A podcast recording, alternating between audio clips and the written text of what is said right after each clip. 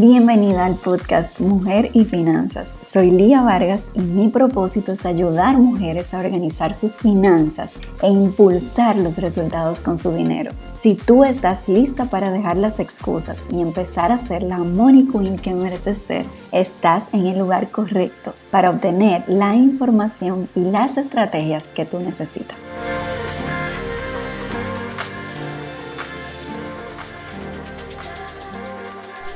El progreso no es lineal. ¿Y qué significa esto? Cada pequeña acción que tú tomas por sí sola no genera un gran resultado. Puede ser una acción pequeña que tú hagas hoy, que tú empieces a hacer en tus finanzas y quizá tú no ves el resultado inmediato.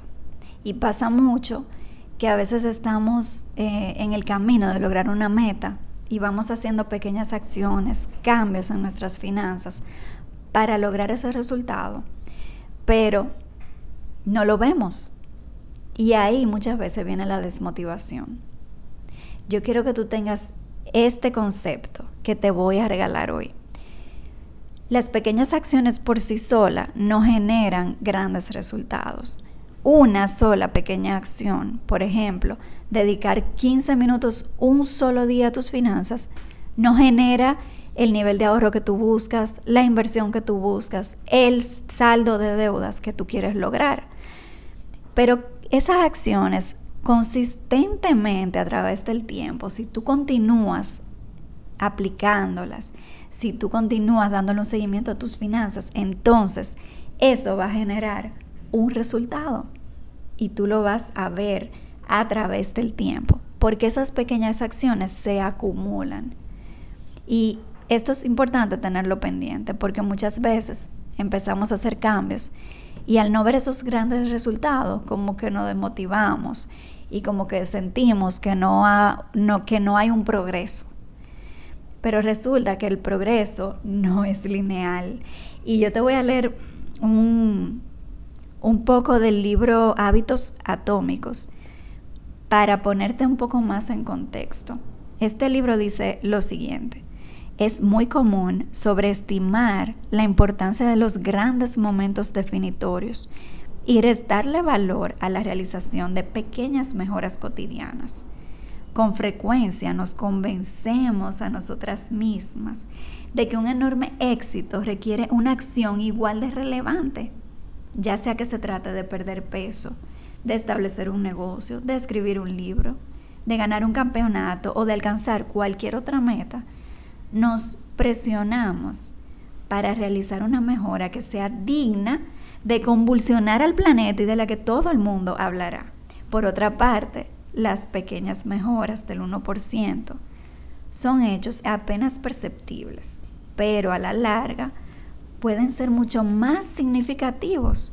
La diferencia que las pequeñas mejoras pueden provocar es realmente sorprendente. La matemática de las pequeñas mejoras funciona de la siguiente manera. Si logras ser 1% mejor cada día durante un año, terminarás siendo 37 veces mejor al final de ese año. Por el contrario, si deterioras tu conducta 1% cada día, al final de un año habrás llegado a casi a cero. Lo que empieza como una pequeña ganancia o una pérdida insignificante se acumula con el tiempo y se convierte en algo grande. ¡Wow!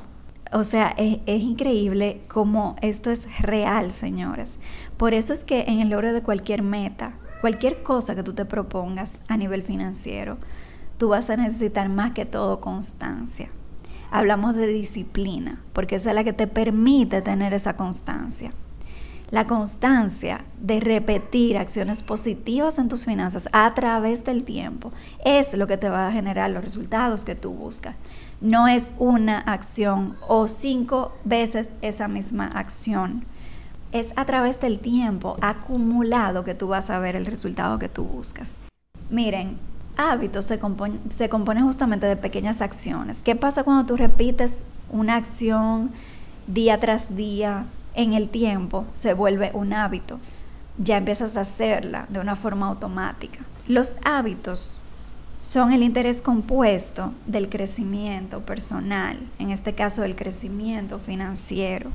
¿Qué significa eso? Ustedes saben que el interés compuesto en el dinero hace que, nuestra que nuestro capital crezca exponencialmente, porque vamos invirtiendo los mismos intereses de nuevo y eso genera más intereses y así sucesivamente a través del tiempo.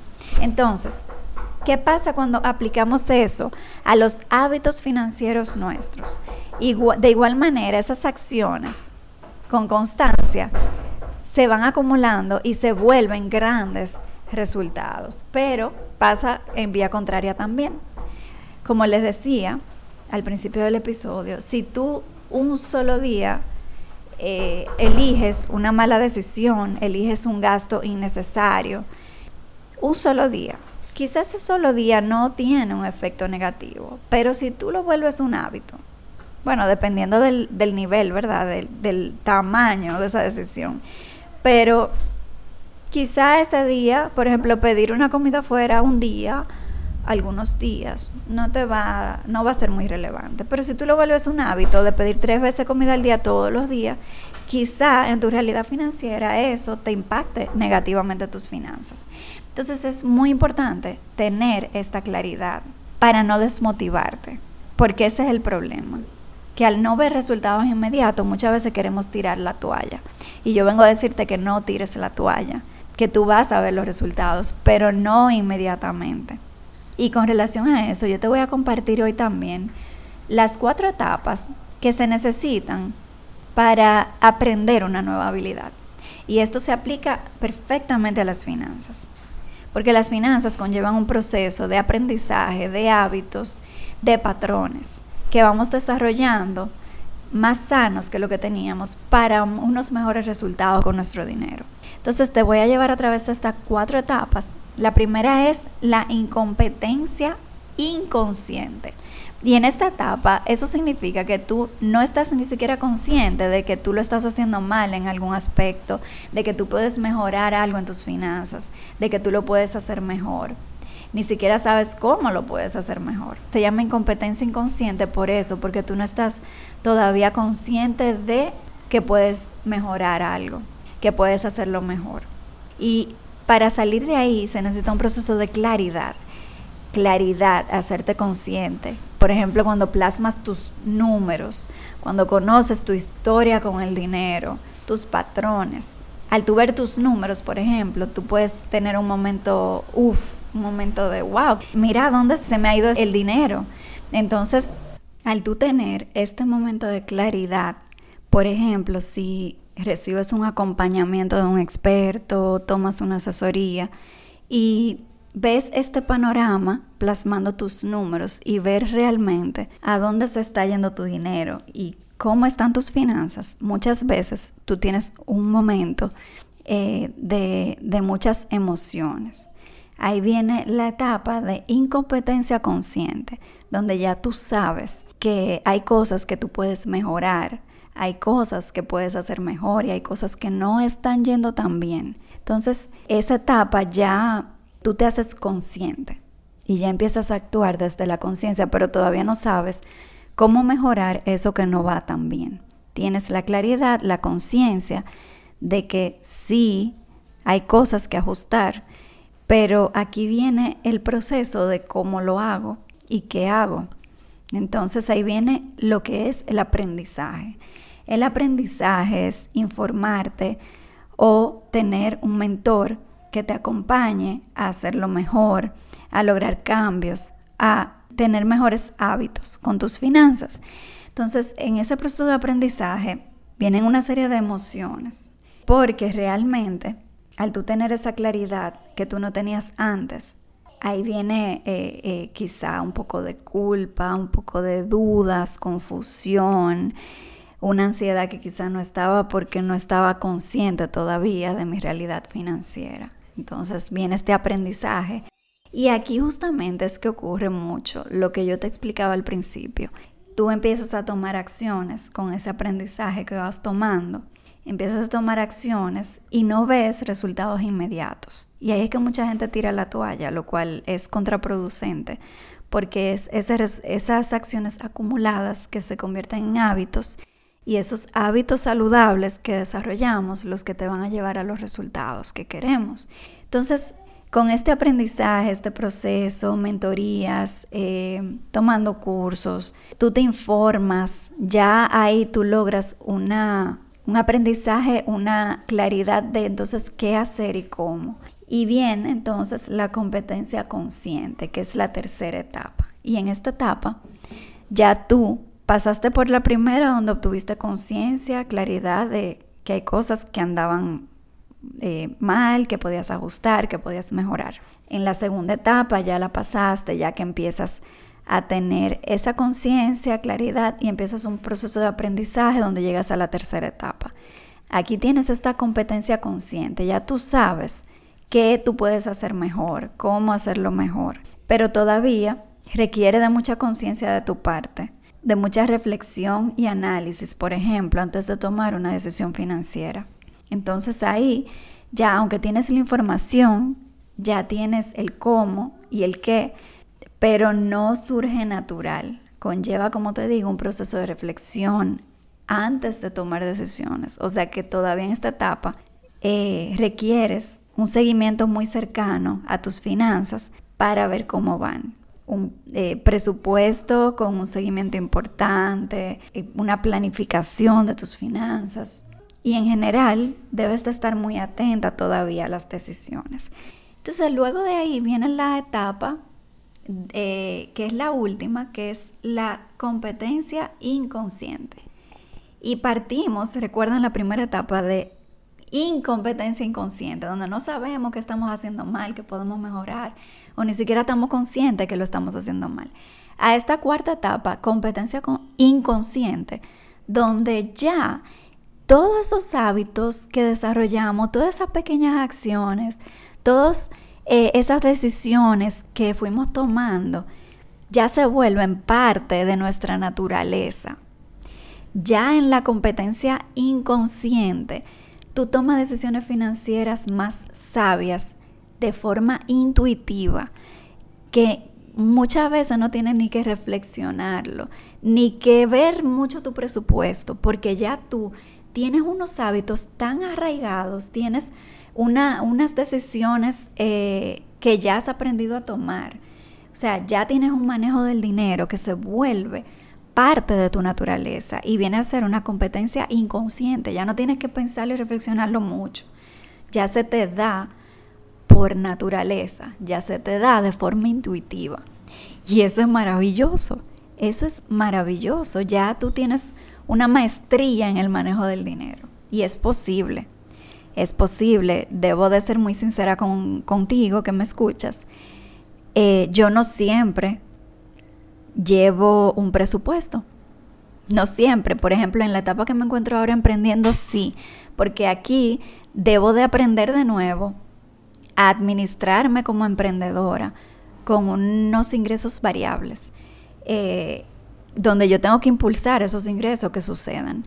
Entonces ahí, y, el emprendimiento de hecho lleva todas esas etapas que yo te estoy comentando, también el emprendimiento las lleva. Entonces estoy aprendiendo de nuevo y debo ser muy consciente eh, eh, estoy como en la etapa 3 de competencia consciente.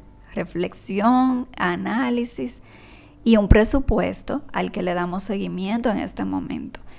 Pero anteriormente no siempre yo llevaba ese seguimiento que yo sí a ti te, te necesito eh, recomendar. Porque para lograr estas cuatro etapas debemos ser muy conscientes debemos de mantenernos muy firmes, debemos de tomar las acciones, las decisiones. Pero yo te cuento esto para que tú veas lo que tú puedes lograr con tu dinero. Por favor, no lo intentes en casa, porque lleva un proceso. Este proceso que te he comentado es un proceso, no es un suceso, no ocurre de la noche a la mañana, pero sí que se vuelve parte de tu naturaleza. Y ya tú tienes presupuesto, pero quizá en esta cuarta etapa ya no es algo donde tú tengas que sacar eh, momentos así tan frecuentes o sentarte a analizar una decisión previamente para ver, mira, cómo me va a impactar en las finanzas, si lo hago, si no lo hago o en qué momento. Todo ese análisis que conlleva una decisión financiera, quizá lo hagas para decisiones más significativas, pero quizá para el día a día no te conlleve este, este análisis previo. Entonces, si es posible, y esta es la cuarta etapa, la que yo deseo para ti, la que quisiera, la que me encantaría lograrte acompañar. Eh, así que si es posible, sí es posible. Y debes estar muy consciente de estas dos cosas que hemos hablado hoy. Primero, de cómo se acumulan las pequeñas acciones a través del tiempo, ya sea para resultados positivos o negativos. Y el efecto es, si viéramos un grafiquito, fuera una línea curva hacia arriba cuando son acciones positivas. O sea que al principio tú ves que la línea curva abajo como que está media chata, media, media eh, plana. O sea, todavía no sube mucho, como si fuera lineal. La lineal va para arriba siempre. Pero esta va como que poco a poco, como que no sube mucho al principio. Y después de ahí, eso hace así para arriba y sube eh, y se impulsa y se eleva. Entonces, eso es lo que tienes que estar eh, muy consciente. Cada acción que estás tomando hoy te está llevando ahí y estás pasando un proceso de cuatro etapas. Y, y lo importante es empezar, dar el primer paso, informarte, acompañarte si necesitas y lograrlo. Sí se puede, esos resultados sí son posibles. Espero que este episodio te ayude acompañarte en ese proceso que vives en un cambio en tus finanzas, en hábitos más saludables, en tu camino de paz financiera, de salud financiera y de libertad financiera. Y estoy aquí para ti. Recuerda que si necesitas acompañamiento directo, tenemos la asesoría personalizada de 90 minutos, que puede ser el primer paso, el primer pasito para tú lograr esa incompetencia consciente, donde tú ya tienes la claridad y ya sabes que hay cosas que puedes mejorar y qué puedes hacer para mejorarla. Así que nada, si tú quieres tu asesoría, simplemente ve a mi página www.mujerfinanzas.com barra asesoría barra y ahí puedes ver la información. Y puedes también contactarme directo por Instagram. Me encanta leerlas, ya sea para, que para una duda que tengan o para apoyarles en agendar su asesoría. Así que hasta el próximo episodio. Espero que te sea esto de muchísimo valor y gracias por escucharme. Gracias por escucharme. Mi misión es impactar la mayor cantidad de mujeres que sea posible. Y si este episodio te ayudó de alguna manera, puedes ayudarme a lograrlo con solo publicar un pantallazo del podcast en tus redes sociales. Si necesitas más apoyo, te invito a seguirme en Instagram como arroba mujerfinanzas. Te espero.